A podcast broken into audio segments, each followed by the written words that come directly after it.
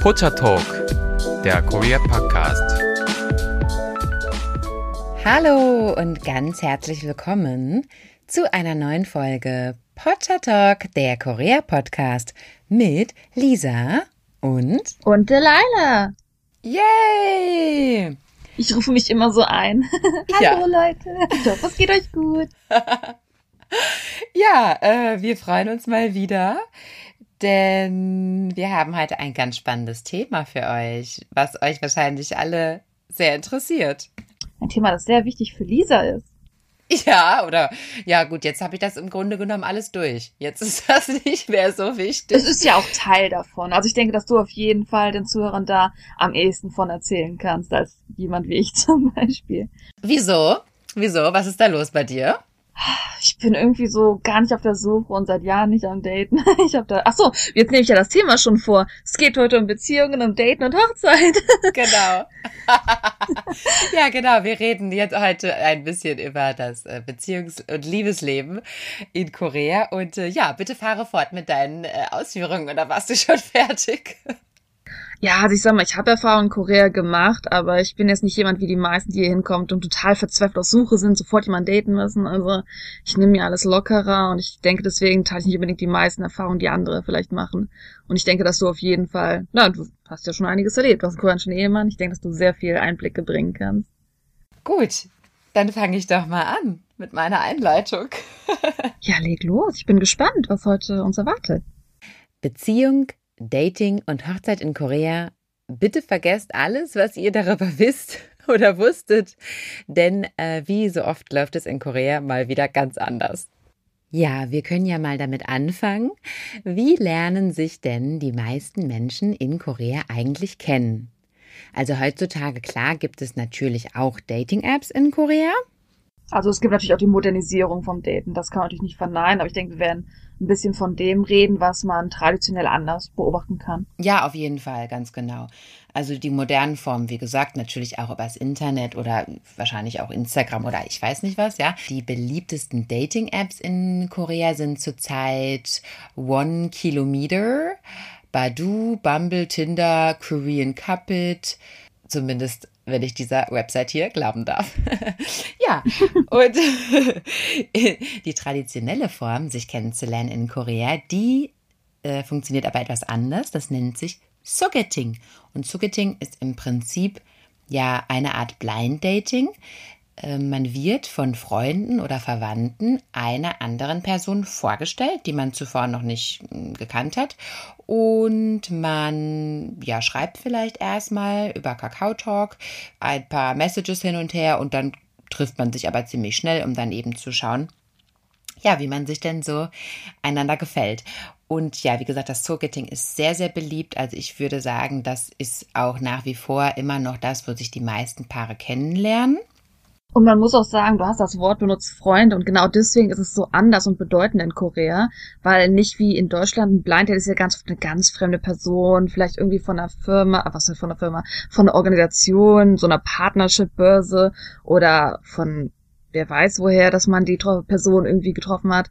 Aber in Korea ist es ja wirklich so, dass man von Freunden direkt dieser Person vorgeschlagen wird und das bedeutet in der Regel auch, dass diese Person im Freundeskreis irgendwie bekannt ist oder dass es zumindest eine Person ist, die angesehen ist unter den Freunden und man deswegen eigentlich auf das Wort seiner Freunde vertraut, dass man eine gute Person trifft. Also es ist im Endeffekt nicht wirklich ein Fremde, nur halt, weil man den persönlich vielleicht nicht kennt.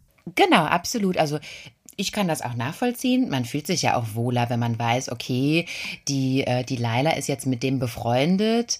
Äh, dann kann das jetzt schon mal, ja, trotzdem noch ein Massenmörder sein, aber nein. Hoffentlich nicht. Aber naja, Leute, ihr wisst schon, was wir meinen. Also es fühlt sich natürlich etwas schöner an, ja, wenn man weiß, ähm, okay, die, die Laila ist länger mit dem befreundet, der ist ganz okay und so weiter.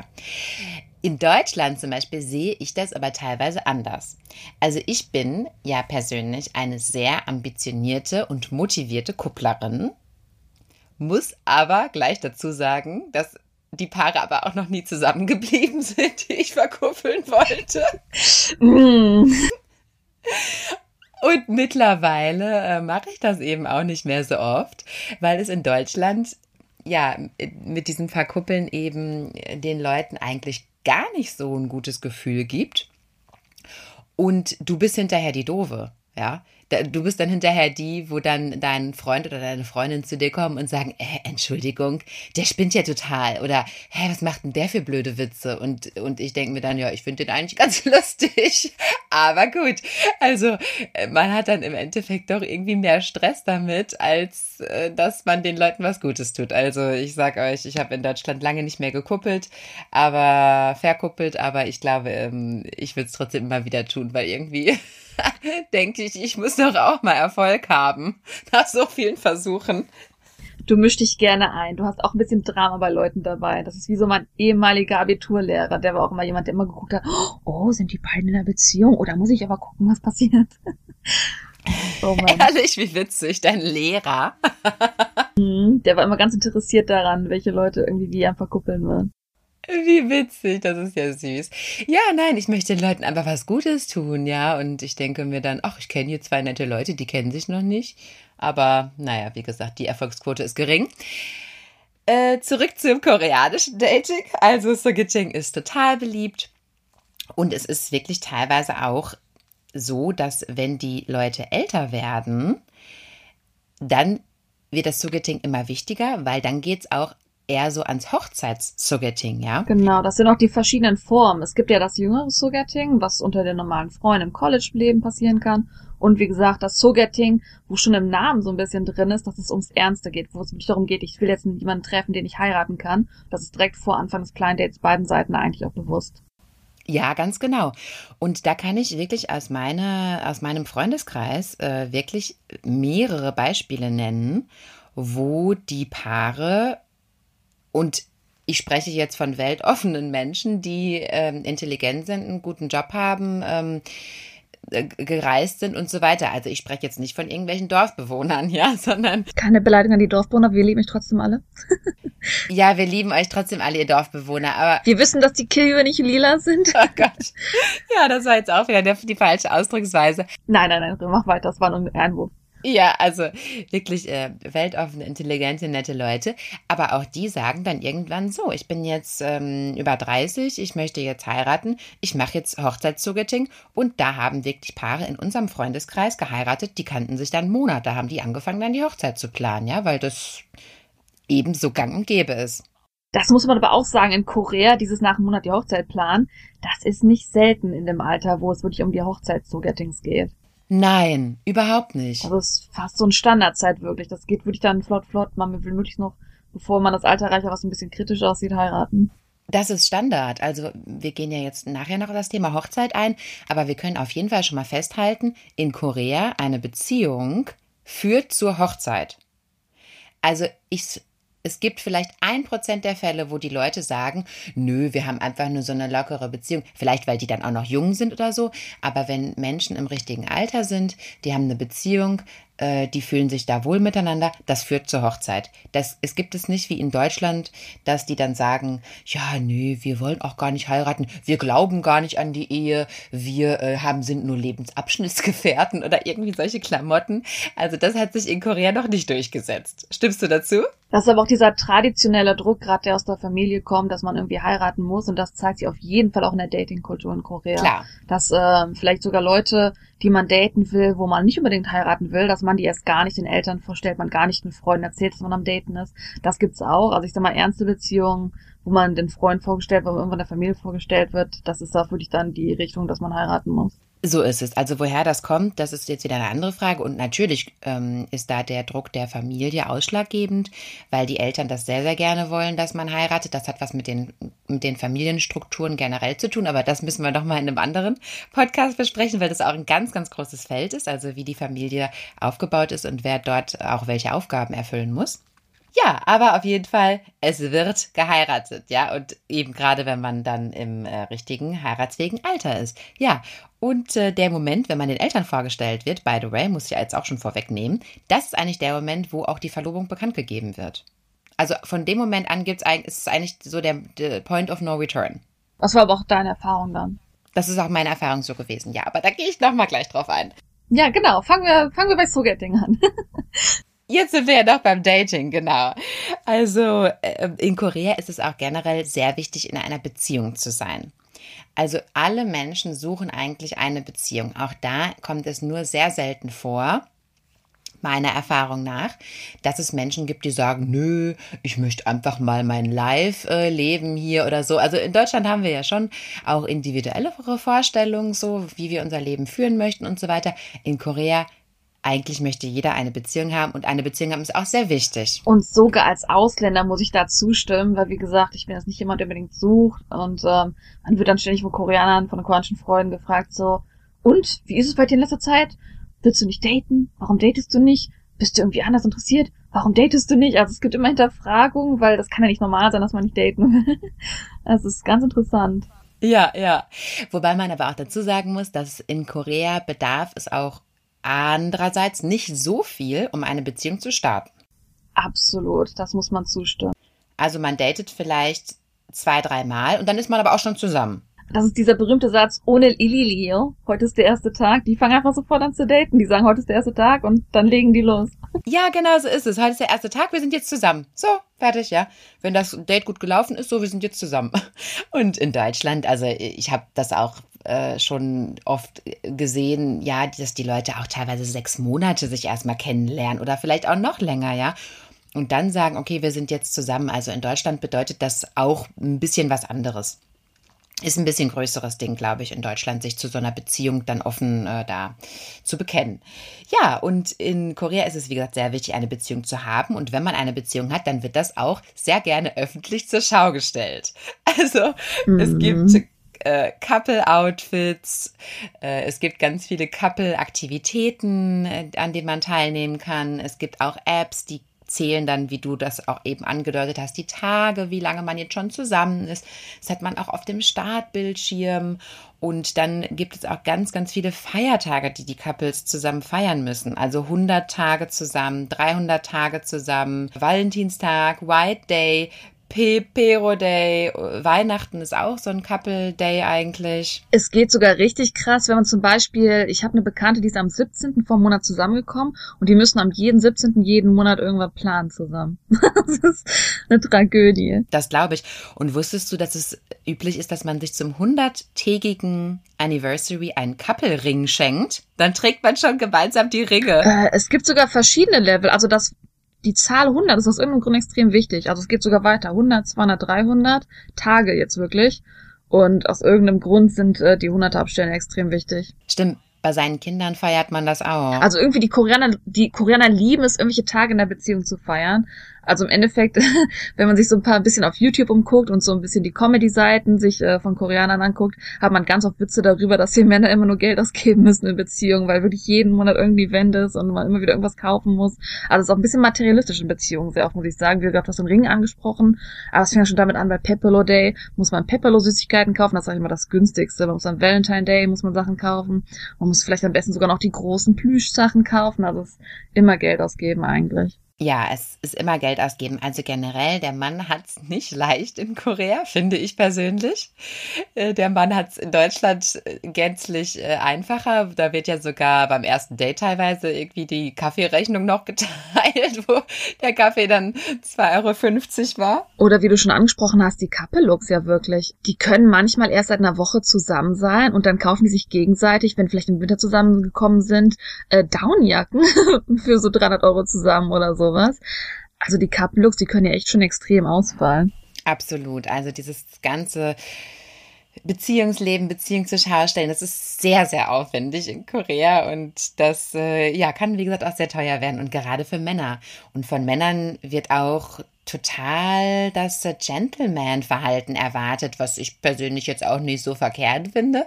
Ich finde das auch ganz schön, dass man höflich, aufmerksam und so weiter ist, aber gleichermaßen muss der Mann auch sehr viel bezahlen. Also bei den ersten Dates auf jeden Fall. Hat dich dein Ehemann auch gezwungen, Couple-Looks anzufangen oder solche Dinge? Nein, also, also erstmal mein Mann ist, sag ich mal, auch ein bisschen internationaler orientiert und er wusste ja nun auch, dass ich ja auch diese ganzen Sachen nicht, nicht kenne und da auch keinen Wert drauf lege. Und natürlich hätte er jetzt eine koreanische Freundin gehabt, hätte die sicherlich erwartet, dass am hundertsten Tag irgendwas passiert. Aber ich habe das natürlich nicht erwartet und demzufolge haben wir das auch nicht gemacht. Also tatsächlich, wir wissen auch nicht den Tag, an dem wir zusammengekommen sind, weil wir auch nicht sofort zusammen waren nach dem ersten Date. Deutscher Style. Deutscher Style wirklich fünf oder sechs Monate später. Und an diesem Style halte ich auch fest. Ich finde es auch ein bisschen gesünder, weil vielleicht kommen wir da später noch zu. Also viele koreanische Beziehungen in der Ehe, die ich beobachtet habe, wenn ich zum Beispiel jetzt mal Privatunterricht den Kindern gegeben habe, es war jetzt nicht immer die sonnigsten Erfahrungen. Du meinst, dass die äh, Paare gar nicht so kompatibel gewesen sind, weil die einfach sofort zusammengekommen sind? Genau, die sind nach einem Monat zusammengekommen und dann nach einem Monat haben sie geheiratet und ja. das sieht man so ein bisschen leider im Eheleben. Also das, die Geschwindigkeit, mit der auch geheiratet wird, die ist unfassbar in Korea, unfassbar. Wahrscheinlich in anderen asiatischen Ländern auch. Ja, also das äh, Paar ist jetzt äh, zusammen gewesen und das lief jetzt alles soweit ganz gut. Es wurden alle Feiertage gefeiert und äh, es wurde vom Mann immer alles bezahlt. So, dann läuft die Beziehung ganz gut. Und dann kann man ja jetzt auch mal über Hochzeit nachdenken. Wie gesagt, zusätzlich, wenn man dann auch noch im richtigen Alter ist. Und das aktuelle durchschnittliche Heiratsalter, das liegt bei muss ich raten, ja? Ach so. Frauen? nee, nee, Entschuldigung. ich musste nur meine Notizen entziffern. Aber möchtest du das raten? Doch, das ist doch ein tolles Game. So, bitte rat mal. Also ich sag mal, es ist vielleicht interessant zu raten, weil natürlich die Realität nicht den Erwartungen unbedingt entspricht. Also die Erwartungen sind eigentlich, dass man zu 30 heiratet. Und ich kenne viele Leute, gerade im Studium, die dann irgendwie Panik kriegen, wenn sie über 30 sind, weil sie noch keine Freundin haben. Und dann gehen die von Zoogetting zu Zoogetting und ähm, haben jetzt, sag ich mal, im Alter von ja, fast spät 30 geheiratet. Also mich würde nicht wundern, wie gesagt, Erwartungsheiratsalter ist vor 30, aber das ist wie in Deutschland auch, dass alles ein bisschen nach hinten geht und ich kann verstehen, dass es um die Mitte 30 irgendwo jetzt liegt. Du bist sehr, sehr gut. Also du kennst dich wirklich sehr, sehr gut aus in Korea. Das muss man sagen. Also das durchschnittliche Heiratsalter der Frauen liegt bei 30 da, weil da auch der Druck noch höher ist. Also wirklich, wenn die älter sind als 30, das klingt furchtbar, aber die haben dieses Altersdenken, dass jedes Alter danach ein bisschen weniger Wert einem gibt. Und wenn man Frauen trifft, die mit 40 noch Single sind, das spürt man leider richtig. Die sind oft sehr verzweifelt nach Liebe am Suchen, was ein bisschen traurig ist, aber auf jeden Fall bei den Frauen, dass das Alter noch dem 30er-Level entspricht, wo dieses leider Abschnittsalter ist, ist leider nicht verwunderlich. Ja, also wir müssen auch äh, später nochmal in einem anderen Podcast generell auf den gesellschaftlichen Druck eingehen, der eben auch enorm ist und vor allem ja als Frau oder generell als junger Mensch, also das finde ich furchtbar, dass man sich da mit 30 oder über 30 als Frau dann schon als B-Ware fühlen muss. Aber so wird es von der Gesellschaft, äh, ja, irgendwie gesehen. Und das finde ich, finde ich wirklich grausam. Das finde ich echt nicht in Ordnung. Weil man kann doch auch mal, ich weiß nicht, länger im Ausland gewesen sein oder so. Und es hat sich eben dann einfach nicht ergeben. Wie gesagt, ich kenne auch Leute, die später geheiratet haben, aber die sind halt auch damit Druck zusammengekommen irgendwann, ne? Und wer sich jetzt gewundert hat, sorry, dass ich nochmal einwerfe, wer sich gewundert hat, diese Hochzeitszogettings, das ist jetzt nicht, wie man vielleicht bei uns denken würde, spät 30. Die fangen halt an, kurz bevor man 30 wird. Also wenn man 28, 29 ist, dann fangen diese, diese Notfalls-Zogettings an, wo unbedingt jemand zum Heiraten finden will. Und deswegen wundert es mich nicht, dass bei, das Durchschnittsalter bei 30 liegt, weil das ja das Alter ist, wo auf jeden Fall die ganzen Frauen angefangen haben, diese Notfallzugettings zu haben. Mhm. Ja, so ist es. Bei Männern liegt das Heiratsalter etwas höher, 33, was aber sicherlich auch daran liegt, dass die durch ihren zweijährigen Militärdienst ja auch meistens erst später mit der Uni anfangen und da verzögert sich eben alles dann um mindestens zwei Jahre und deshalb, ähm, ja, sind die dann eben schon etwas älter. Wenn die dann mit den äh, Frauen im selben Universitätsjahrgang sind, beispielsweise, ja, sind die eben schon äh, auf natürliche Weise zwei Jahre älter, deshalb dann 33. Aber das sind dann Menschen, die auf jeden Fall am selben Punkt in ihrem Leben stehen. Ja, 1990 lag das Heiratsalter bei Männern noch bei 27 und bei Frauen, Achtung, bei 24. Das wundert mich nicht. Ähm, das liegt auch ein bisschen daran, dass die asiatischen Länder ja, man will ich sagen, ein bisschen ähnlich verbunden sind, aber die haben natürlich im traditionellen Sinne ähnliche Werte gehabt, wie zum Beispiel in Japan ist es immer noch so, dass 25 das Abschnittsalter ist bei Frauen. Und da ist natürlich dann der Druck hoch gewesen, vor 25 zu heiraten und dass das lange Zeit auch in anderen asiatischen Ländern noch so ist, würde mich überhaupt nicht wundern. Ja, ja, ja, genau. Also das äh, sieht man in anderen Ländern auch sicherlich. Was allerdings in Korea sehr bemerkenswert ist, da hat ja China ein sehr großes Problem.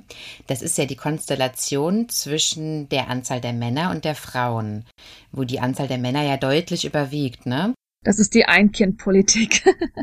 die folgende Einkindpolitik. So ist es. Also da möchten wir jetzt, das, da kriegt ihr Albträume, wenn wir da jetzt drauf eingehen, was da alles passiert ist. Auf jeden Fall ist es in Korea tatsächlich so, dass nur ein halbes Prozent mehr Männer als Frauen im Land ist. Ist das nicht interessant? Oh, also sehr passend. Aber es wundert auch nicht. Also wenn man durch die Straßen geht, würde ich sagen, ja, das entspricht dem Ratio. Oder? Also es ist ein ganz ausgewogenes Verhältnis. Also da sollte jeder einen Partner finden können, ja. Und in, im Jahr 2019 gab es 17.500 circa äh, Ehen von äh, ausländischen Männern mit koreanischen Frauen. Finde ich auch ganz interessant. Ausländische Frauen, die koreanische Männer geheiratet haben, 5000, ja, fast 6000. Mhm. Also 17.500 zu 6000. Mich wundert's, dass die Zahl kleiner ist, weil was man auch nicht, ich meine, das ist natürlich ein kleines Thema, nur was man nicht vergessen darf, ist, dass ähm, es gerade in den ländlichen Regionen von Korea immer noch der Fall ist, dass die Landwirte sich oft über Brautschauen, Organisationen, Frauen aus Thailand oder Vietnam oder Indonesien treffen, nach Korea holen. Ja, scheint nicht so viel zu sein, weil mich wundert das, weil gerade bei vielen, ähm, wie soll ich sagen, wenn man zum Beispiel irgendwie die Krankenversicherung oder die Rentenversicherung anrufen will, dann hat man als erste ausländische Hotline oft nicht Englisch, sondern man hat sie auf Thailändisch oder Vietnamesisch oder Indonesisch, gerade weil ähm, da viele Leute herkommen. Ja, insgesamt gab es, äh, habe ich auch herausgefunden, 700.000 männliche Ausländer in Korea registriert und 550.000 weibliche Ausländer in Korea registriert. Also Ausländer, also nicht Koreaner. Ist ja gar nicht so ein großer Unterschied. Nee, das ist ziemlich ausgewogen, aber äh, wer dann letztendlich heiratet, das ist dann nochmal ein kleiner Unterschied. Okay, also ja, äh, wenn die Beziehung dann gut gelaufen ist, es wurde Pepe Day gefeiert bis zum Abwinken, Weihnachten wurde gefeiert, äh, das ist übrigens auch ein Pärchen. Äh, in Korea, obwohl viele Menschen Christen sind. Genau, also wer normalerweise Christ ist und das Weihnachten, ja, sag ich mal, muss auch gar nicht Christ sein in Deutschland, in Deutschland feiert man trotzdem Weihnachten richtig familiär. Das ist in Korea gar nicht der Fall. In Korea ist Weihnachten wirklich, sag ich mal, so ziemlich der größte Valentinstag die man haben kann. An Weihnachten will jeder kein Single sein, sondern auf jeden Fall ein Date haben, mit dem man zusammen sein kann und Christmas Cake, Weihnachtskuchen essen kann. Ja, so ist es, genau. Also auch, auch da äh, sind äh, ganz andere ähm, ja, Traditionen üblich. Ja, okay, also wir kommen endlich zum Thema heiraten. So, auch hier läuft wieder alles ganz anders, kann ich euch schon mal vorwegnehmen. Genau, du hast ja die Erfahrung in Korea gemacht, muss man sagen. Du hast auch in Korea geheiratet. Ja, und da äh, obwohl unsere Beziehung sicherlich nicht jetzt der äh, normalen koreanischen Beziehung in, im Anfang entsprochen hat, als es dann auf das Thema Hochzeit zugegangen ist, da haben wir doch die meisten koreanischen Traditionen auch eingehalten, weil natürlich dann auch seine Familie involviert war und die natürlich auch auf bestimmte Sachen Wert gelegt haben, die ich auch gerne mitgemacht habe. Ähm, ja gut, man muss aber auch sagen, bei koreanischen Hochzeiten dass ähm, man da nicht unbedingt so furchtbar viel dran rumschrauben kann. Wie ich meine, in Deutschland kann man ja die Hochzeiten so und so planen, nach dem dem Event gehen. Aber in Korea würde ich behaupten, dass die meisten Hochzeiten ja auf einer gewissen Schiene laufen, die halt so ein bisschen in die Schedule von Leuten reinpasst, etc. etc. Ich denke mal, dass da wir später noch drauf reinkommen werden. Ja klar, die koreanischen Benimmregeln eben. Also in Korea, Leute, falls euch das nicht bewusst ist, in, es gibt in Korea gibt es quasi ein Handbuch, wie muss ich leben ja, ein, un, ein ungeschriebenes Handbuch, wie muss ich leben und das bringen die Eltern den Kindern so bei. In Korea gibt es für alles Regeln, es gibt für alles Vorschriften, es gibt eine Art, alles zu machen, so dass es zur Zufriedenheit aller ist, dass es richtig ist. Und wenn man es anders macht, muss man unter Umständen mit Widerstand rechnen. Also haben wir das alles auch so gemacht, wie das sein soll. Und das beginnt damit, dass sich das Paar entschließt zu heiraten. Beziehungsweise die Hochzeit ist ja fester Bestandteil der Beziehung, weil jede, ich sage jetzt jede Leute, natürlich nicht jede, natürlich zwei Prozent oder so nicht, aber in der Regel läuft eine Beziehung auf eine Hochzeit hinaus. Also das ist für die Paare auch klar und deshalb wird da jetzt auch nicht großartig ein überraschender Antrag gemacht oder so, sondern man plant direkt die Hochzeit, ja. Und das beginnt damit, dass man den Eltern vorgestellt wird. Denn es sei denn, die Eltern kennen einen jetzt aus irgendeinem anderen Grund, weil man vielleicht die Nachbarstochter ist oder so. Ja, dann ist es vielleicht nicht mehr notwendig. Aber in der Regel lernen die Eltern den Freund oder die Freundin des Sohnes oder der Tochter erst dann kennen, wenn auch die Heiratsintention bekannt gegeben wird. Oder beziehungsweise mit diesem Vorstellen impliziert das, wir wollen bald heiraten. So, und auch da gibt es natürlich Vorschriften, wie das zu handhaben ist. Da wird ein teures Restaurant organisiert, meistens ein Restaurant, wo man einen abgeschlossenen Raum hat. Das ist ja auch sehr äh, beliebt in Korea. Also wo man dann auch wirklich für sich ist. Und dann werden beide Familien, die Familie der Braut und die Familie des Bräutigams, werden dann zusammen eingeladen. Und da gibt es dann ein großes Kennenlernen für alle. In meinem Fall äh, war meine Familie natürlich nicht dabei, sondern ich war dann alleine da. Das war auch nicht so schlimm. Das muss auch schwierig gewesen sein. Ach ja, also ich ganz ehrlich, ich glaube, man steht noch mehr unter Druck, wenn man jetzt auch noch mit seiner ganzen Familie da ist, weil ich halt war jetzt nur in dem in der Situation, dass ich jetzt mich ähm, nett äh, und freundlich präsentieren wollte, weißt du. Aber wenn man jetzt noch mit der ganzen Familie dann da ist, dann trägt man ja quasi den Druck für die auch noch mit oder so, ja. Also ich, das fand ich jetzt ganz okay. Ja, genau, da haben wir uns dann alle kennengelernt. Das war auch sehr schön und ich, ich fand die Geste toll, dass man sagt, da mieten wir ein tolles Restaurant, also ein, einen Raum in einem tollen Restaurant, da haben wir ein ganz tolles Essen und da machen wir einen richtig besonderen Abend und alle machen sich richtig schick. Also so war es auch. Und das fand ich ehrlich gesagt toll, weil da steckt auch eine Wertschätzung dahinter mir gegenüber und auch auch meinem Mann gegenüber, also von seiner Familie, weil einfach auch gesagt wird, das ist jetzt was Wichtiges, ja. Und es hat nicht dieses Interview-Feeling. Ich meine, du hast jetzt das Glück gehabt, vielleicht war es kein Interview-Feeling, aber wenn man das vielleicht so ein bisschen aus, äh, keine Ahnung, koreanischen Dramen oder sowas kennt, das ist oft so ein bisschen mäßig, man wird interviewt und man dann zusammenpasst etc. Und äh, es kann ein bisschen härter sein als so eine Verlobungsfeier in Deutschland. Und das ist auch nicht nur in den koreanischen Dramen so. Es gibt auch die Möglichkeit, dass beide Familien sagen, nein, Ihr heiratet nicht. So, wir finden die andere Familie finden wir furchtbar. Äh, da haben wir keinen Bock, uns mit denen anzuheiraten. So, ihr heiratet jetzt nicht. Und je nachdem, wie viel Einfluss dann die Eltern auf das Kind haben und wie bereit das Kind ist, sich auch mit der Familie zu überwerfen oder auch nicht zu überwerfen, äh, wird möglicherweise die Hochzeit abgesagt. Also das ist in der Tat so. Ja, es gibt ja wirklich den Stereotyp der furchtbaren Mother-in-Law, Schwiegermutter nennt sich das da? Schwiegermonster. Schwiegermonster. ja, da hattest du ja zum Glück das Glück, dass es bei dir nicht der Fall war. Aber ähm, das ist wirklich, man sagt immer so ein bisschen, die Tochter hat es im Leben ein bisschen schwieriger, weil sie im Endeffekt später eine Schwiegermutter anheiraten muss. Und genauso ist es auch, ja. Also äh, ich habe total Glück, nein, ich kann mich nicht beschweren. Die ganze Familie ist ganz, ganz herzig und die Familien sind ja groß, ne? Also meine Schwiegermutter hat sechs Geschwister, mein Schwiegervater hat acht Geschwister.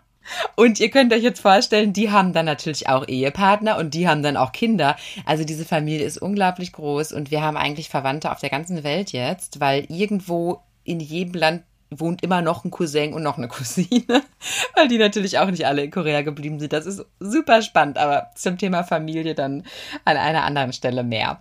So, also wenn dieses äh, Abendessen gut gelaufen ist, dann kann geheiratet werden. Und wenn man in Korea heiraten möchte, dann geht man zu einem Hochzeitsplaner. Das macht man nicht selbst. Da geht man zu einem Hochzeitsplaner, was in Deutschland ja nur, würde ich mal behaupten, Privilegierten vorbehalten ist, weil ein Hochzeitsplaner, ich habe ehrlich gesagt keine konkreten, kein konkretes Wissen darüber, wie teuer das ist, aber ich würde mal sagen, sehr teuer. Man muss aber auch sagen in Korea, dass ähm, fast alles, also nicht nur im Datingleben, im Hochzeitsleben, fast alles läuft über Planer. Also das ist nicht, dass es ein Luxusding in Korea ist, auch wenn man irgendwie Wohnungen sucht. Man will die billigste Wohnung zum Renten suchen, so ein so ein kleines Goshi-Wohn für 300. Also sogar bei sowas hat man ganz oft, dass man mhm. über einen Makler gehen muss, was in Deutschland ja auch eher so ein kleines Luxusding was ist, über einen Makler zu gehen. Also wenn man sich so eine billige Wohnung eigentlich sucht, geht man auf, was weiß ich, für Seiten, die man online finden kann, wo man wie Wohngesellschaften sucht. Also wie gesagt, für Makler muss man in Korea rübergehen. Wenn man heiraten will, muss man über Agenten gehen. Das ist ein Standardding in fast jedem Bereich hier in Korea. Ja, das stimmt. Also der Service ist, der Service-Sektor sozusagen ist riesig groß und das funktioniert auch super. Also ich genieße das immer sehr, muss ich sagen. Denn dieses alles selber organisieren, was wir hier in Deutschland haben, ich glaube, die wenigsten Leute sind da auch so unglaublich scharf drauf. Man macht das halt, ja, weil es eben auch oft keine andere Möglichkeit gibt, ja. Aber bei den koreanischen Hochzeiten, ja, wir hatten man, wie gesagt, Glück und da macht das alles eine Hochzeitsplanerin. Und da haben wir uns einfach eine Planerin empfehlen lassen von unseren Bekannten, die kurz zuvor geheiratet hatten und da haben wir dann einen Termin vereinbart und dann wird alles quasi ausgesucht, was äh, die Hochzeitsfotos betrifft, das Hochzeitskleid, wer das Styling machen soll. Da gibt es auch spezielle Hochzeitsstyling-Studios, ja. Das macht alles der Hochzeitsplaner. Die Location, die sucht man sich äh, abermals selber aus. Da kann die Hochzeitsplanerin durchaus ein paar Vorschläge machen, aber das sucht man sich im Endeffekt selber aus, weil man dann ja doch meistens von Tür zu Tür nochmal gehen muss, sich die Location angucken muss und dann Kostenvoranschläge machen lässt und oft sogar das Menü Probe ist. Wusstest du das? Wir haben einige in einigen Hochzeitslocations auch Probe gegessen. Das war ja, das war cool. Mm, hattest du erzählt. Willst du erklären, wie die Probe abläuft? Das war sehr eigenartig, nicht? Ja, auch gar nicht mal so. Also man geht dann wirklich zur Hochzeit, guckt sich auch die Zeremonie an. Ja, aber das meine ich halt. Man geht halt zu einer Hochzeit von einer Person, die man nicht kennt, die gerade an dem Tag heiratet, wo man sich die Venue anguckt. Ja. Und dann isst man halt mit, was die Person da Stimmt. ist, die heiratet. Also irgendwie schon interessant. Total. Also für deutsche Verhältnisse auch wieder total strange, ja, dass man auch bei seiner eigenen Hochzeit quasi damit rechnen muss, dass da irgendwelche Zaungäste irgendwie am Rand stehen, die sich einfach nur mal die Location angucken wollen und Probe essen wollen. Aber ja, so ist es. Wie witzig, dass man sich an solche Dinge sogar ein bisschen schon gewöhnt hat. Da muss auch das ja gar nicht erwähnt zu werden eigentlich. Das ist was total anderes für uns Deutsche. Ja, genau, stimmt. Ich habe mir da jetzt auch gerade gar keine so großen Gedanken drüber gemacht, aber das wäre in Deutschland, wäre das absolut total absurd, ja, dass da irgendwelche Fremde sich mal so deine Hochzeit angucken, wie das hier so alles abläuft, ja. Ja, aber so war es. Also wir haben, wie gesagt, da Probe gegessen. Wir haben auch ziemlich viele Hochzeitslocations angeschaut, weil, ja, da haben wir irgendwie schon Wert drauf gelegt, dass es auch schön ist. Wir waren auch im Endeffekt total zufrieden mit der Location. Äh, ja, kann ich nur weiterempfehlen. Wen das interessiert, äh, bitte eine E-Mail. Jetzt habe ich aber toll eingeleitet. An? An pottertalk at gmail.com. Das ist P-O-C-H-A-T-A-L-K at G-M-A-I-L.com. Da könnt ihr auch alle anderen Fragen, Anregungen, Kritik, äh, lustige Geschichten und alles, was ihr uns irgendwie mitteilen wollt, an diese E-Mail-Adresse richten. Wir freuen uns über jede E-Mail. Und um noch ein bisschen Werbung zu machen, also die Location, die war sehr märchenhaft. Das war so, na gut, es war ein bisschen fake-mäßig, natürlich innen eingeräumt, aber es war so dieses, dieses rot, rot, fake Backsteinwände, sehr märchenhaft gemacht. Ja, also fake ist das alles in Korea, kann ich euch, äh, kann ich euch schon mal vorwegnehmen. Da ist das wenigste irgendwie echt. Aber das war, ich fand das geschmackvoll. Ich fand das in Ordnung. Was äh, Einrichtung eingeht. Wir wollten nicht auf alles eingehen. Das war nur ein Einrichtungsansatz. Genau, Einrichtungsansatz, genau. Ja, das war dann das. Und jetzt kommt wieder eine sehr, sehr interessante Abweichung vom Hochzeitsstandard, wie ihr ihn aus westlichen Ländern kennt. Und zwar macht man in Korea Hochzeitsfotos in einem Studio, wo man sich dann mit seinem Kleid toll äh, präsentieren kann. Und diese Fotos macht man Monate vor der eigentlichen Hochzeit. Weil die ordentlich bearbeitet werden und man geht wirklich, ich weiß nicht, ob ich darauf rausnehmen kann, aber ich war ja bei deinem äh, Foto. Ja ja. Shooting dabei und das war den ganzen Tag. Du bist durch mehrere Kleider durchgegangen und es ist wirklich ein Riesenaufwand, diese ganzen Fotos zu machen, weil man natürlich bei der Hochzeit möglichst viele Fotos zeigen will, aber bei den meisten Pärchen, die nur einen Monat zusammen waren, nicht so viele Fotos hat, die man zeigen kann. Genau, das hängt damit zusammen, wenn die dann wirklich nur einen Monat zusammen waren, dann schon die Hochzeit geplant haben, eben, wo sollen die sich die Fotos hernehmen? Und zweitens ist es auch einfach so üblich, dass diese Hochzeitsfotos als Dekoration bei der eigentlichen Hochzeit dienen und auch auf den Einladungskarten schon drauf sind. Also da würde das jeder komisch finden, wenn man da einfach in Privatklamotten auf der Hochzeitseinladung drauf wäre. Es wird erwartet, dass man auf der Einladung schon im Hochzeitskleid dasteht. Ich muss aber dazu sagen, dass es nicht das Kleid ist, was man auch bei der Zeremonie trägt. Also wer in Korea heiratet, der wird im diesem ganzen Hochzeitsprozess ungefähr zehn verschiedene Hochzeitskleider getragen haben. Hast du bei den Fotos nicht irgendwie drei bis fünf auch getragen? Ja, du warst ja dabei, als wir die Kleider ausgesucht haben, ne, fürs Fotoshooting. Genau. Ich glaube, sie waren drei Kleider. Die wurden aber dann zusätzlich immer noch abgewandelt. Da wurden dann zum Beispiel Ärmel auf einem Foto dazu gesetzt oder da wurde dann ein Schleier, der ging dann übers ganze Kleid. Also das sah dann auch immer wieder anders aus. Also wenn man sich die Fotos anschaut, man hat den Eindruck, ich habe zehn Kleider angehabt. Also ich habe schon mehrere Einladungen erhalten von Koreanern, die geheiratet haben. Und diese Einladung, das ist nicht irgendwie so ein Hochzeitsfoto drauf. Manchmal schicken die dir so eine Webseiteneinladung und dann hast du wirklich halt diese ganze Fotogalerie schon mit so 20 Bildern und jedes zweite Bild hat andere Outfits. Das kann man sich in Deutschland gar nicht vorstellen, dass man irgendwie schon Hochzeitsgalerien äh, entwickelt hat von seiner eigenen Hochzeit, Monate bevor die stattfindet. Und man hat halt schon zehn verschiedene Brautkleider-Outfits gehabt.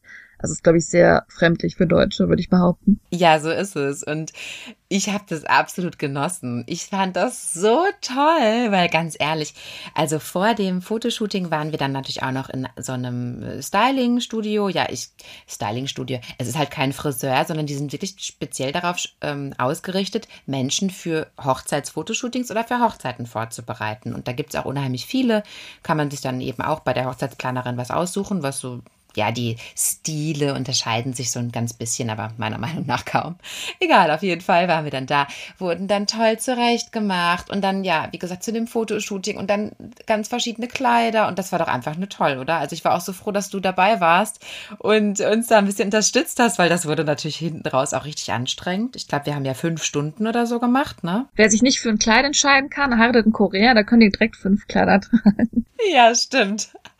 Also das war ein ganz toller Tag und die Fotos haben wir auch hier zu Hause in Alben und immer wenn ich mir die anschaue, dann ach, dann denke ich auch, oh, wie toll das war und also ja, es war einfach nur toll. Also die ihr merkt jetzt schon daran, wie ich das erzähle, also die koreanische Hochzeitskultur ist toll. Ja, das ist in der Regel, also ihr wart knapp, ihr habt ja vier Monate vor die Fotos geschossen und vier Monate vorher, das klingt für Deutsche furchtbar ewig lange. Wie gesagt, also die Fotos wurden wirklich Monate vorher geschossen und wenn man dann fünf Monate dazwischen hat, wenn man einen Monat zusammen war, schwierig. äh, man muss natürlich dazu sagen, es gibt auch Paare, die machen das Fotoshooting und schaffen es aber noch, sich bis zur eigentlichen Hochzeit zu trennen. Besonders weil natürlich diese Hochzeitsplanung auch wieder eine intensive Zeit ist. Man hat viele Sachen, die man diskutieren muss. Sollen wir dies nehmen? Sollen wir das nehmen? Hier deine Familie, meine Familie. Da hat man viel Stress auch. Und wenn man da kein gutes Team schon von Anfang an nicht gewesen ist, dann kommt es halt zur Trennung. Ne? Ah, ich gucke gerade, kleine Schleichwerbung, äh, bei Netflix eine koreanische Serie. Also das muss ich jetzt empfehlen, die Leila Carla. Ich weiß, wir sind beide nicht so per se der unglaubliche Fan von Korean Drama. Vor allem manche sind uns persönlich einfach zu schnulzig, ne? Ich find's so witzig, ich erwähne Korean Drama oft, weil ich glaube, dass Leute, die jetzt zuhören, Korean Drama gucken, aber es stimmt, wir sind jetzt beide nicht die großen K-Drama-Gucker. Sorry für alle Leute, die zuhören. Ja, auf jeden Fall müsst ihr gucken auf Netflix. Romance is a Bonus Book. Das gucke ich gerade sogar mit meinem Mann zusammen. Auch der ist nicht begeisterungsfähig für Korean Dramas, aber da guckt er einfach mit, weil das ist einfach so, ach, es ist so romantisch. Also, dass dein Mann es sogar guckt, das ist ja interessant ja, es ist wirklich spannend gemacht und es ist auch total lustig und ich habe schon ganz oft geheult und also ich finde es echt nicht übel gemacht. Aber auf jeden Fall gibt es da eine Szene, das muss ich jetzt schon spoilern. Da zeigt eine Frau ein Bild, wo sie im Hochzeitskleid mit einem Mann steht und dann sagen die äh, Freunde, was, du bist verheiratet, das wussten wir ja gar nicht. Und dann sagt sie, nee, wir hatten nur das Fotoshooting. ja, weil das gibt's eben wirklich. Das entspricht äh, der Realität wir hatten das Glück, dass wir dann trotzdem geheiratet haben. Trotz der langen Zeit zwischen Fotoshooting und Hochzeit. Juhu! Du hast auch einen ganz tollen, ich find's komisch, den Namen nicht erwähnen, zu erwähnen, aber du hast auch einen ganz tollen Ehemann. Oh, danke schön. Ja, ich bin äh, auch zufrieden. Wie, wie lange sind wir jetzt verheiratet? Seit 2019. Ihr habt im September 2019 in Korea geheiratet. Ihr habt schon früher in Deutschland, glaube ich, aber. Genau, schon etwas früher in Deutschland. Äh, ja, also über anderthalb Jahre und äh, ja, sehr zufrieden. Das ja, so viel zu dem Thema. Also, äh, genau. Ja, und dann äh, kurz vor der Hochzeit kam ein ganz überraschendes e Ereignis. Ich kam nach Hause, ja, ich kam nach Hause von der Arbeit und da hatte mein Mann hier bei uns zu Hause äh, ein ganz dramatisch, romantisches äh, Szenario aufgebaut äh, mit Kerzen und so weiter und so fort, ja. Und hat mir einen Heiratsantrag gemacht. Oh, wie süß. Ja, und das hatte in unserem Fall Sinn gemacht, weil, ja, haben uns dazu entschlossen zu heiraten und sind gar nicht so richtig, das war gar nicht so richtig dieser Surprise-Moment und das wollte er dann nochmal nachholen. Und auch das gibt es häufiger in Korea, ja, weil die Hochzeit, wie gesagt, die ist ja eh schon vorprogrammiert und aber trotzdem möchte man dann vielleicht nochmal diesen romantischen Antragsmoment haben und dann wird es einfach nachgeholt. Ja, wurde bei uns auch nachgeholt. Ich fand das total süß, weil, wie gesagt, ich lege ja jetzt keinen Wert auf diese koreanische Etikette und hätte damit auch gar nicht gerechnet. Das war total überraschend. Ja, und dann hatte ja auch den Verlobungsring schon, den hatten wir ja auch vorher schon gemeinsam ausgesucht. Ja, also dann hatte ich trotzdem noch einen Heiratsantrag bekommen. Das war ähm, echt nett, ja. Genau, okay. Äh, und dann kommt der Tag der Hochzeit in Korea. Genau, wie du schon gesagt hast, wir haben vorher in Deutschland geheiratet, aber da möchten wir jetzt gar nicht so genau drauf eingehen. Das ist ja für die deutschen Zuhörer langweilig, ja. Man muss aber auch sagen, in dem Sinne gibt's in Korea nicht so viele Überraschungen. Man hat ja, wie gesagt, die Fotos schon vorher geschossen, also man hat die Frau schon mal im Hochzeitskleid gesehen, man sucht den Ring wahrscheinlich auch zusammen aus. Das ist nicht unbedingt dieser Standard, wie im Westen, der so hochgepriesen wird, oh, man darf die Braut vorher nicht sehen. Also das ist hier ein bisschen anders alles nochmal. Genau, also da gibt es diese ganzen ja, Momente, die dann da das Unglück bringen oder sonst was. Also das gibt es nicht. Ja, und dann am Tag der Hochzeit meine Familie war dann auch in Korea, genau, das war dann sehr schön. Das Hochzeitskleid, das Hochzeitskleid, was ich bei der Trauung getragen habe, das haben wir erst eine Woche vor der Hochzeit ausgesucht. Und auch das ist in Korea Tradition. Weil, das hatte ich vorhin vergessen zu erklären, in Korea wird das Kleid nicht gekauft, sondern gemietet. Ich glaube, es gibt keinen Menschen, der sich da sein Kleid kauft was ich persönlich sehr vernünftig finde, weil wer hier in Deutschland schon geheiratet hat, kennt das Problem. Man hat sich für möglicherweise Tausende von Euros ein Kleid gekauft, was sich auch später wieder schlecht verkaufen lässt, weil man hier anscheinend immer so diesen Gedanken hat, nein, das äh, muss jetzt auch ein frisches Kleid sein, das muss jetzt auch das perfekte Kleid sein, was ich jetzt schon mir seit Jahrzehnten erträume oder so. Und dann bleibt man auf diesem Kleid sitzen und ja, vielleicht findet es der eine oder andere schön, dass er das dann ab und zu mal im Keller hängen sieht, aber ganz ehrlich, Sinn macht es nicht. Also das ist in Korea schon relativ pfiffig, ja, weil das ist ja günstig, das zu mieten. Und natürlich haben die alle Kleider da, die man sich denken kann. Und man muss jetzt auch nicht auf sein Budget achten dabei, weil ich meine, in Deutschland werden die meisten Kleiderträume sicherlich auch dadurch zerstört, dass das Budget am Ende des Tages dann nicht ausreicht, ne? In Korea freie Auswahl. Du wirst sicher gleich auch noch drauf eingehen, aber Hochzeiten, die ganzen Vor Verläufe sind grundlegend verschieden. Natürlich, also wovon wir jetzt gerade auch reden, ist natürlich die westliche koreanische Hochzeit, die sehr vom Aussehen her dem Westen ähnelt, aber im Vergleich zu deutschen Hochzeiten, wie gesagt, der Verlauf ist komplett anders, die Zeitspanne ist anders und deswegen macht es, glaube ich, auch weniger Sinn, in Korea ein Kleid zu kaufen, weil, ich nehme es kurz vorher weg, eine Hochzeit dauert oft nicht länger als zwei, drei Stunden. Also bei drei Stunden ist man schon mit dem After-Timing alles drin eingeplant, wo wir gegen in Deutschland ja oft schon ein bisschen Zeit zum Feiern einplanen. Manchmal vielleicht so ein Kleid den ganzen Tag getragen wird. Das ist klar, das ist natürlich ein kleiner Unterschied. Allerdings trotzdem, ja, auch für, wenn es einen ganzen Tag trägst, finde ich jetzt 3000 Euro beispielsweise trotzdem ein bisschen viel. Also ich war froh, dass ich mein Kleid da äh, ausleihen konnte. Ja. Und jetzt erkläre ich euch einfach mal den Ablauf meiner Hochzeit, meiner persönlichen Hochzeit, der aber dem Standardablauf einer Hochzeit entspricht. Wir gingen morgens wieder in das Make-up-Studio, was wir uns ja schon vorher bei der Hochzeitsplanerin ausgesucht hatten, wurden zurechtgemacht. Auch meine Familienangehörigen wurden auch zurechtgemacht und auch die Familienangehörigen von meinem Mann. Die Frauen tragen also die, die zur engeren Familie gehören, tragen auf der Hochzeit Hamburg. Wer Hamburg nicht kennt, das ist die koreanische traditionelle Tracht, also das tragen die Damen. Die Herren tragen das nicht, weil das Herren, der Herren Hamburg ist irgendwie nicht so beliebt. Ich finde den auch nicht so schön, weil als Dame siehst du richtig aus wie so eine Prinzessin. Und als Mann siehst du so ein bisschen aus, als hättest du irgendwie einen Schlafanzug an, ja? Also das sehen die Koreaner auch so, deshalb ist das eben auch nicht so beliebt. Da bei Hochzeiten kommen halt bei den Männern die Taxidos eher. Absolut, das ist auf jeden Fall kleidsamer. Aber die Damen in Hamburg, das ist ein Traum. Also Hamburg alle, auch meine äh, Familienangehörigen, hatten auch Hamburg an. Das fand ich sehr, sehr süß und genau, das war ganz toll. Also wir wurden alle schön gemacht und dann ging es danach auch direkt ins Auto und man wurde zur Hochzeitslocation gefahren. Was die Leila vorhin schon angesprochen hat, die Hochzeit dauert nicht sehr lang. Ja, die Hochzeit dauert circa drei Stunden. Sprich, diese Hochzeitslocation hat mehrere Hochzeiten an einem Tag. Ihr müsst nicht meinen, ihr werdet ja die Einzigen, sondern. Bevor deine anfing, kam die andere Hochzeit raus. kam die anderen Hochzeit, genau, da war, war die andere Hochzeit gerade beendet. Also auch das muss man wissen und das muss man akzeptieren. Das ist eben so. In meiner Hochzeitslocation gab es drei Slots quasi am Tag, drei Time-Slots, ja. Und wir hatten, ich glaube, den spätesten, wann, wann war unsere, wie viel Uhr war unsere Hochzeit? 16 Uhr oder 5 so? 5 Uhr? Ja, so am Nachmittag war es, ne? Also ich sag mal, du musst natürlich schon vorher, also die Zeremonie fing um fünf an, aber man kommt vorher, weil davon sprichst du bestimmt gleich, es gibt einen ganz besonderen Raum in Korea, bevor die Hochzeit anfängt. Genau, das ist auch koreanische Tradition. Also der Bräutigam und alle engsten Familienangehörigen stehen in der Lobby und begrüßen die Gäste, die kommen und bedanken sich fürs Kommen und so weiter und so fort.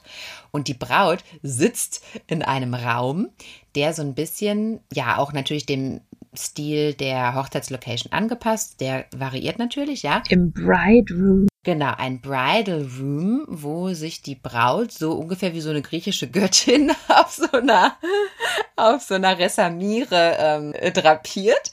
Und die Gäste kommen, nachdem sie von der Familie begrüßt wurden, kommen sie in diesen Bridal Room um dann dort ein Foto mit der Braut zu machen. Also ich saß quasi ein bisschen so wie äh, äh Mickey Mouse oder naja, vielleicht vergleichen wir es mal lieber mit Cinderella im Disneyland. Na gut, so eine halbe Stunde vor der Hochzeit saßt du da und musstest jedes Foto machen und grinsen ohne Ende. Genau, aber auch das war so lustig. Beauty Pageant Winnerin. ja, genau so, genau. Äh, aber auch das war so lustig und das war auch so ein toller Moment. Ja, alle kamen und dann, ah, oh, du siehst so schön aus und dann Foto und bla. Also das war auch mal wieder, ja, also die koreanische Hochzeit, ich bin Fan. Vielleicht interessant für Leute, die äh, Gäste einer Hochzeit sind. Man wird, wie gesagt, begrüßt, einem wird gezeigt, wo der Bridal Room ist, wo man hingehen kann, das Foto schießen kann und danach ist es eigentlich nicht nur gute Geste, sondern Pflicht, dass man Geld gibt für die Hochzeit. Es ist eigentlich auch ein fester Preis, eigentlich bei fast jeder Hochzeit, außer die Hochzeit ist vielleicht noch teurer. Der Standardpreis fürs Essen als Person sind äh, umgerechnet 45 Euro, also 50.000 Korean Won, gibt man in einen Umschlag, wo dann der Name drauf steht, entweder ob man zum Team Ehemann gehört oder zum Team Braut. Dementsprechend geht man dann an die Rezeption, gibt die 50.000 Korean Won und wird dann in, ja, in die Teambereiche geführt. Genau so war es, ja. Also äh, ich glaube sogar noch bevor man zum Bridal Room geht. Also man wird begrüßt und dann aber auch bitte sofort zur Rezeption und dann da ähm, das Geld. Sofort zahlen. also es ist keine gute Geste. Es ist, es ist eigentlich wirklich Pflicht und auch bei dem Preis zu bleiben in der Regel. Ja, genau, genau. Also stellt euch darauf ein, wenn ihr mal Hochzeitsgast seid und das Geld müsst ihr in einen Umschlag packen. Also das schiebt man nicht einfach so über die Theke. Das muss man in einen Umschlag tun und dann muss man das da abgeben. Ja gut, auf eine gewisse Art und Weise kommt das Geld dann auch wieder zurück, das man halbwegs für die Hochzeit ausgegeben hat.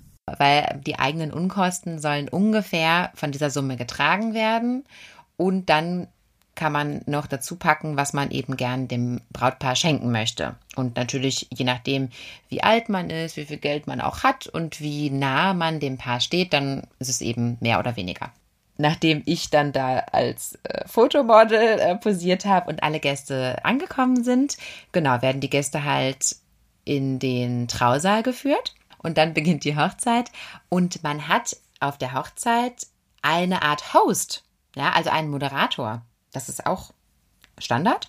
Also da ist ein Moderator, der sagt, oh, jetzt geht's los und jetzt kommt die Braut und jetzt kommt der Bräutigam und jetzt kommen sie bitte alle und setzen sich. Weil es aber auch nicht was vielleicht wichtig zu sagen ist, nicht wirklich kirchlich abläuft, obwohl es kirchlich aussieht. Eine Hochzeit ist eher eine Art Show als ein Kirchenbesuch. Eine Hochzeit ist eine Show, du kannst aber auch in der Kirche heiraten. Aber selbst da ist es trotzdem eher noch Show, als was wir in Deutschland als Kirchenhochzeit sehen.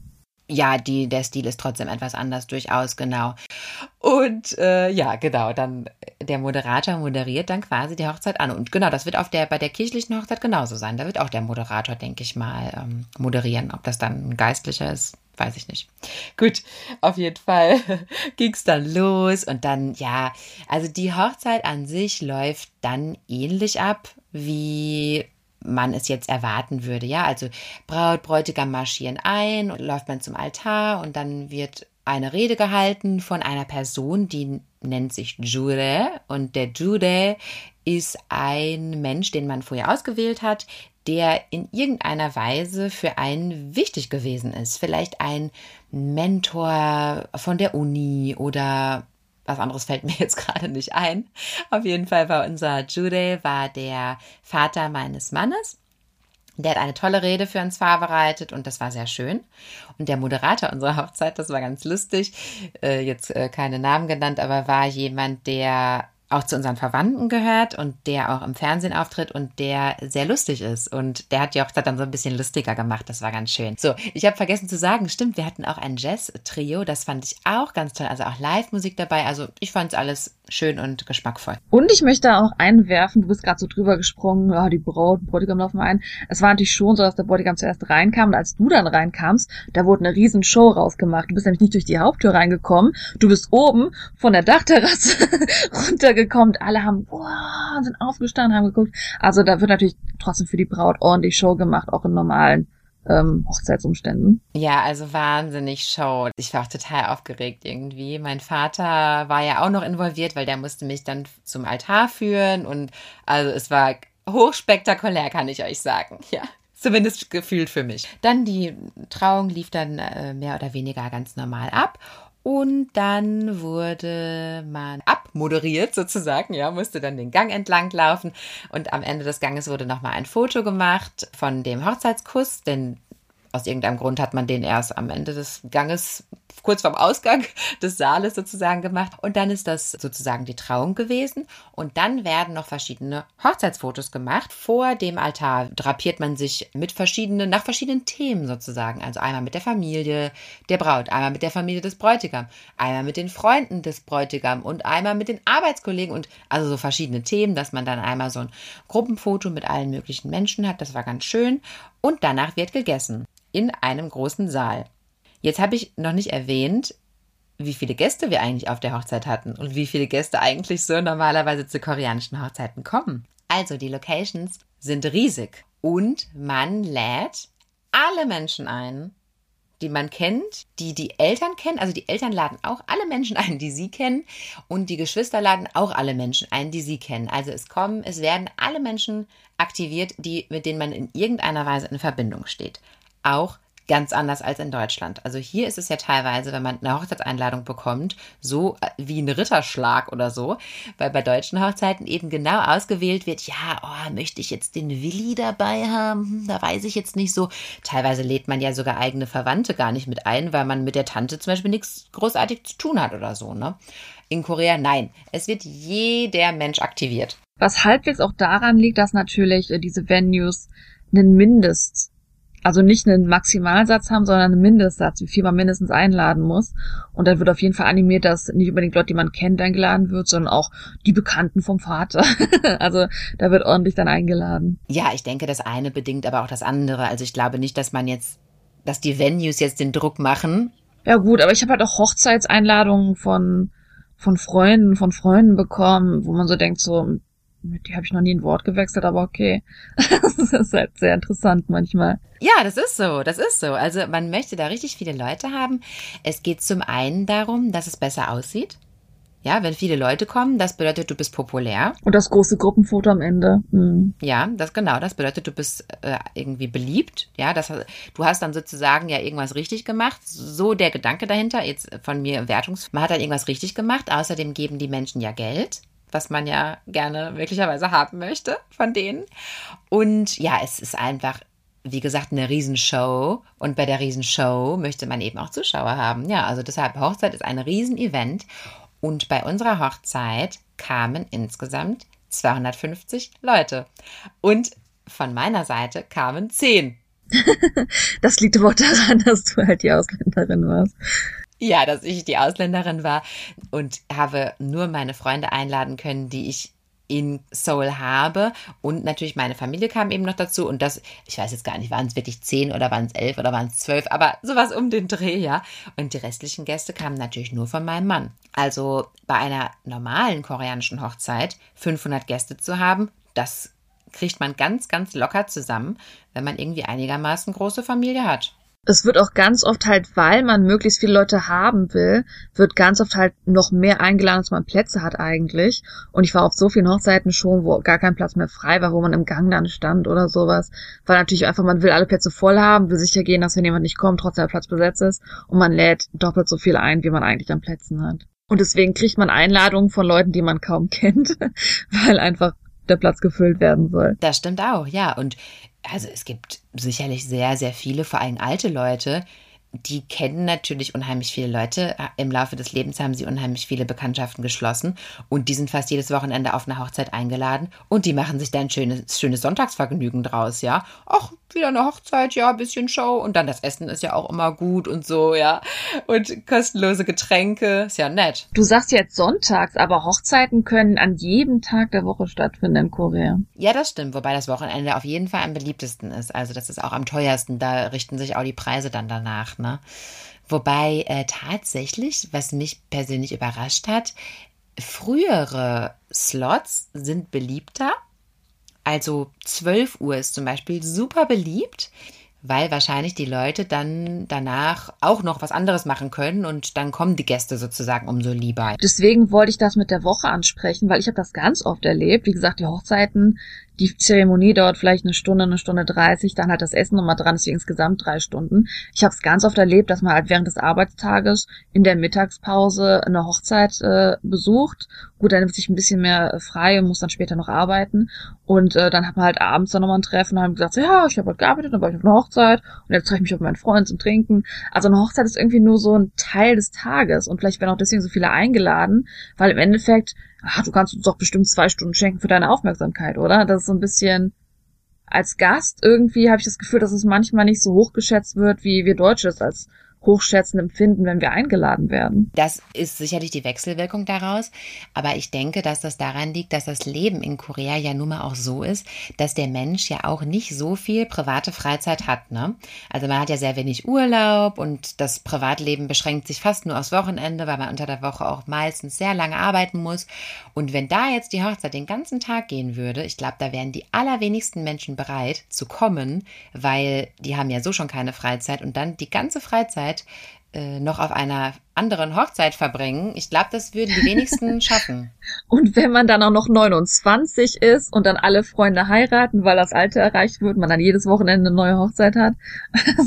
ja, so ist es. Wir waren auch eine Zeit lang auf so vielen Hochzeiten eingeladen. Genau, weil die Leute sind dann alle im selben Alter und dann geht das zack, zack, zack, ne? Nachdem die Zeremonie zu Ende ist, dann ziehen alle Gäste rüber in den, ja, soll ich es Essenssaal nennen, Restaurant ist es nicht, es ist wirklich ein Saal, wo es dann was zu essen gibt. Und bei uns gab es Buffet. Man kann auch eine Location auswählen, wo es äh, ein Menü gibt, was den Gästen dann so serviert wird. Was auch mehr Standard als Buffet ist. Also ich fand das ganz cool bei dir mit dem Buffet. Bei den meisten Hochzeiten, wo ich bisher war, ist es meistens immer ein Gericht. Ja, und das muss ich jetzt dann doch nochmal ganz kurz erwähnen. Vor allem finde ich das so obergeil. Das wird ja teilweise serviert, während der Zeremonie schon, ne? Es gibt Leute, die rennen vor der Zeremonie raus, die sind auf den Fotos gar nicht drauf, weil die auf jeden Fall einen Platz haben wollen, weil, wie gesagt, man hat eine gewisse Zahl, die in einem Saal rein darf, man lädt oft drüber ein und es kann oft sein, dass man angemeldet hat 200 Leute, eingeladen hat man 500, dann kommen 300 Leute und die letzten 100 kriegen kein Essen, weil man nur für 200 Leute Essen gekauft hat. Und das habe ich auf Hochzeiten ganz oft erlebt, dass wenn man halt bis zum Ende bleibt, die ganzen Fotos schießt, dass die ersten Leute schon rausgerannt sind, weil die essen wollen. Und ähm, man kriegt allerdings als Gast dann ganz oft äh, das Geld zurück, wenn man äh, nicht die Möglichkeit hatte, essen zu gehen. Echt? Ah, das habe ich noch nie äh, mitbekommen. Also auf den Hochzeiten, wo wir waren, gab es immer reichlich und äh, aber klar, das ist natürlich auch möglich, ja. Also das war hoffentlich bei uns nicht so, dass da irgendwer leer ausgegangen ist. Ja gut, dass ihr auch ein Buffet gab. Das war relativ cool bei dir, muss ich sagen. Du, ganz ehrlich, also ich denke, dass die meisten Menschen dieses ähm, Menü wählen, was am Tisch serviert wird, weil sie das irgendwie schicker finden. Und ich glaube auch, dass dieses Menü, was ausgewählt wird, es tut mir leid, wenn ich mir den Namen nicht merken kann, also genau was es ist, weil dieses Menü, wenn man nur ein Menü wählt, das ist oft ein Menü, was irgendwie Glück für die Ehe bringen soll oder sowas. Deswegen ist es immer das eine Menü. Aber wie gesagt, das Buffet ist einfacher, weil es halt nicht ausläuft. Man hat immer wieder Gäste, wo mit vielleicht mehr gekommen sind. Das ist auf jeden Fall einfacher und irgendwie classy hin oder her, aber im Endeffekt findet das doch jeder Gast besser, oder? Also welcher Gast sagt denn, nö, ich möchte jetzt, ich möchte nur ein Steak bekommen? Vielleicht lieben das ja ein paar Leute. Ich glaube, das ist oft eine Suppe. Ich weiß gerade nicht, welche Art von Suppe. Tut mir leid für jeden, der das wissen wollte. Aber bei den meisten Hochzeiten war es immer so eine Suppe gewesen und vielleicht hat hier irgendeine Bedeutung, wer weiß es.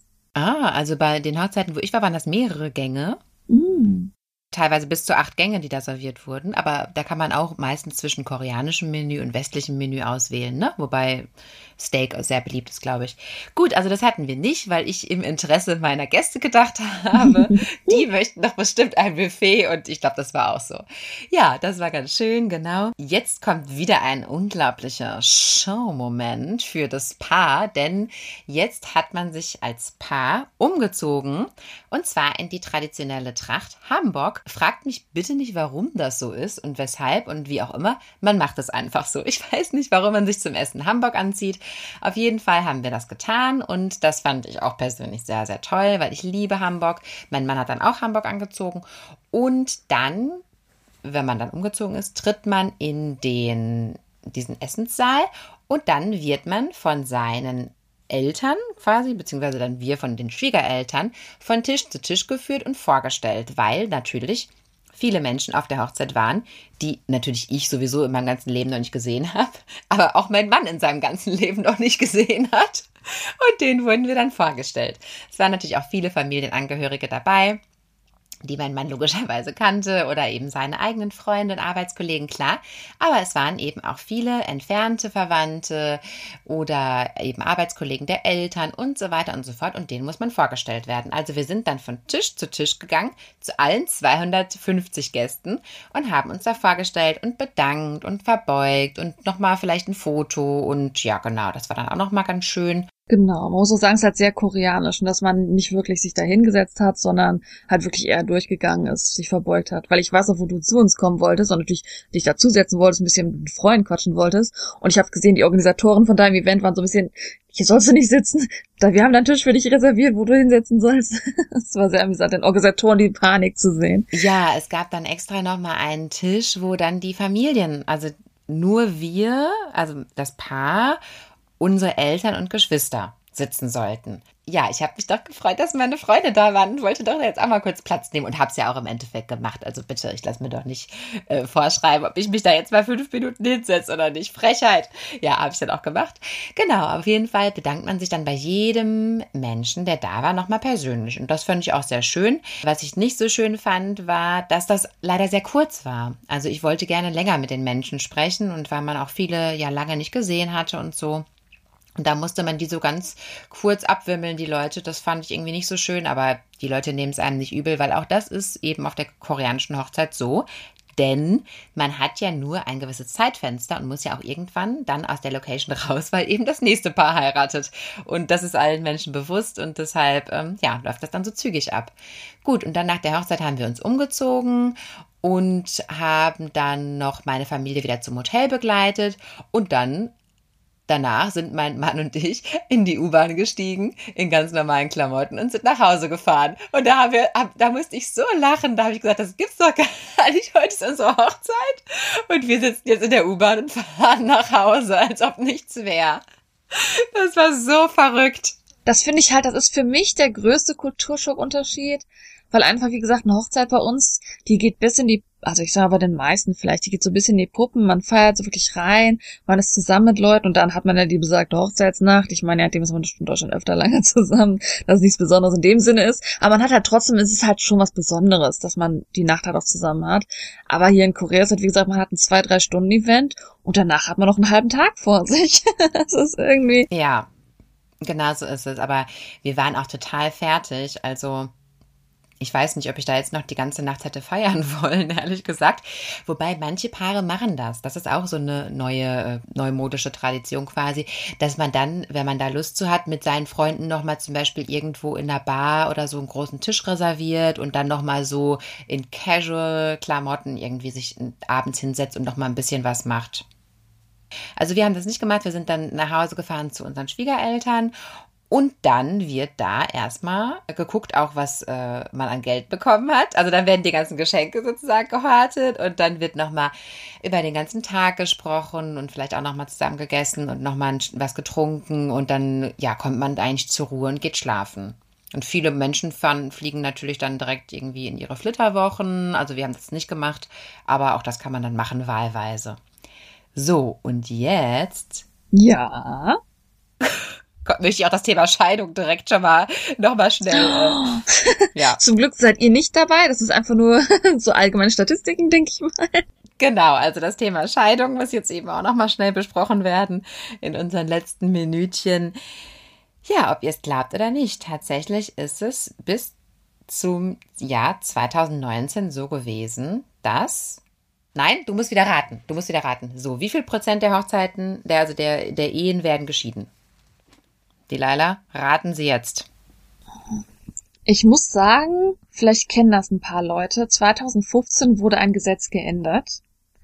Und zwar war es so, dass vor 2015 Fremdgehen ein Grund zur Scheidung war für die Person, die betrogen wurde. Im Sinne dafür, wie das rechtlich ausgeht, dass es ähm, im Favor für jemanden ausgeht. Und dadurch, dass es danach nicht mehr so der Fall war, sind gewisse Zahlen gestiegen, was Fremdgehen angeht, leider. Ähm, und ich kann mir vorstellen, da das Scheidungsgrund in dem Sinne nicht mehr gesetzlich vertretbar war, dass vielleicht die Scheidungen seitdem weniger sind, aber ich weiß es halt nicht. Ich kann mir vorstellen, dass es trotzdem, es geht mehr in westliche Trends über auf jeden Fall. Man ist natürlich aus Stress noch zusammen, aus Traditionen oft noch zusammen, auch wenn man sich nicht so versteht. Also ich würde mich nicht wundern, wenn es so in die 40%-Zone geht. Was? Nein, das ist ja westlich. Das ist ja, das ist, noch ist ja im Westen hoch? Okay. so. Ja gut, aber der Trend steigt auf jeden Fall, dass es mehr, natürlich, man ist dann länger zusammen, aber bei den jüngeren Leuten trifft man schon ab und zu Leute, die schon geschieden sind. Natürlich 40 Prozent ist jetzt vielleicht hoch. Ich würde sagen, bei den jungen Leuten kann es um die 40 hochgehen, das ist extrem natürlich auf jeden Fall. Aber vielleicht bei den älteren Leuten, die traditionell noch sehr zusammen sind, ja, wahrscheinlich eher nicht der Fall. Okay, bin ich mal umgerechnet 20 Prozent? Okay, also jetzt wäre es wie du sagst, interessant zu gucken in den einzelnen Jahrgängen, wie oft dann da geschieden wird oder so, ne? Weil ich habe natürlich jetzt nur die Anzahl der Gesamtehen hier. Äh, 0,2 Prozent. Das kann ich ehrlich gesagt nicht glauben aus irgendeinem Grund. Krass. Statista.com. Ich kann es jetzt auch nicht anders belegen. Es ist da so aufgeführt. Ich, ob das jetzt stimmt oder was, weiß ich nicht. Aber von 1000 Ehen werden 2,2 Ehen geschieden. Mhm. Also wirklich ist, ist es wirklich so, dass natürlich, ähm, ja, Schein hat immer noch einen sehr schlechten Ruf, gerade für die weibliche Partie ähm, im Nachhinein, weil wenn man dann wieder heiraten will, wird das alles ein bisschen schwieriger. Vielleicht habt ihr auch von dem Skandal gehört mit dem Produzenten, der fremdgegangen ist und die Frau wollte sich nicht scheiden lassen. Und alle haben gesagt, warum machst du das nicht? Und es ist einfach, ja, es ist auch so ein Schande-Ding wenn man sich in einem Alter noch scheiden lässt und dann auf einmal alleine ist. Ähm, es wundert mich, wie gesagt, im hohen Alter nicht. Ich glaube, bei den Jüngeren ist der Druck zwar immer noch da durch die Eltern, aber ich kann mir trotzdem vorstellen, dass da die Zahlen doch etwas steigen. Würde mich nicht wundern. Ja, das kann schon sein. Aber auch da empfehle ich die Serie Romance is a Bonus Book. Da geht es nämlich um eine geschiedene Frau. Du bist ja nur am Spoilern heute. Ja, wieso denn am Spoilern? Das wird schon in der ersten Folge gesagt, dass die geschieden ist. Ja, das geht darum. Aber das ist sehr interessant. Wenn euch das interessiert, das Thema, schaut euch das mal an, weil man als geschiedene Frau unzählige Probleme in der Gesellschaft haben wird. Bis heute. Die koreanische Gesellschaft, ja, die jungen Leute, die sind ganz anders, die sind ganz locker drauf. Nein. Nicht, nicht im Großteil. Vielleicht im Kleinen, vielleicht im Einzelnen, aber nicht im Großteil und dadurch schließen sich bestimmte Lebensstile für viele Menschen eben aus. Und sich scheiden zu lassen, das ist in Korea nach wie vor eine große Sache. Auf die wir jetzt nicht mehr so intensiv eingehen, weil wir jetzt schon genug geredet haben. Ja, ich hoffe, das war jetzt ganz interessant. Was habe ich noch vergessen? Habe ich noch was vergessen? Fällt dir noch was ein? Wenn wir was vergessen haben, es gibt ja Millionen Themen, was wahrscheinlich auch noch da reinpassen wird. Wir werden einfach ein neues Thema anfangen und der und lasst uns wissen, welches Thema wir denn vergessen haben über Pottertalk at gmail.com p-o-c-h-a-t-a-l-k at g-m-a-i-l.com Wir freuen uns ja, ich denke, da können wir auch zum Ende kommen. Wir haben jetzt so viel, wir sind natürlich drüber geflogen. Es gibt bestimmt Sachen, die separat interessanter sind, die Rollen, gewisse Sachen bei Scheidung, gewisse Sachen bei Hochzeiten, Eheleben etc. Da kann man alles nochmal im Detail drauf eingehen. Das ist jetzt, wir sind drüber geflogen über die allgemeinen Dinge. Genau, da kann man wirklich stundenlang drüber sprechen. Also vor allem ich sehr gerne. Aber ja, wie du gesagt hast, genau, das müssen wir dann nochmal auf später verschieben. Ja, und wie gesagt, schreibt uns gerne, was euch da besonders interessiert. Gut, sollen wir uns für heute verabschieden? Was hältst du davon? Ja, ich möchte allen Zuhörern für ihre Zeit heute danken, ob es morgen, Mittag oder Abend war. Ich hoffe, ihr habt noch einen schönen Morgen, einen schönen Mittag, einen schönen Abend. Danke für eure Zeit und ja, habt einen, einen wunderschönen Tag, Abend, Morgen. Da schließe ich mich an. Und bis bald. Tschüss. Anjong.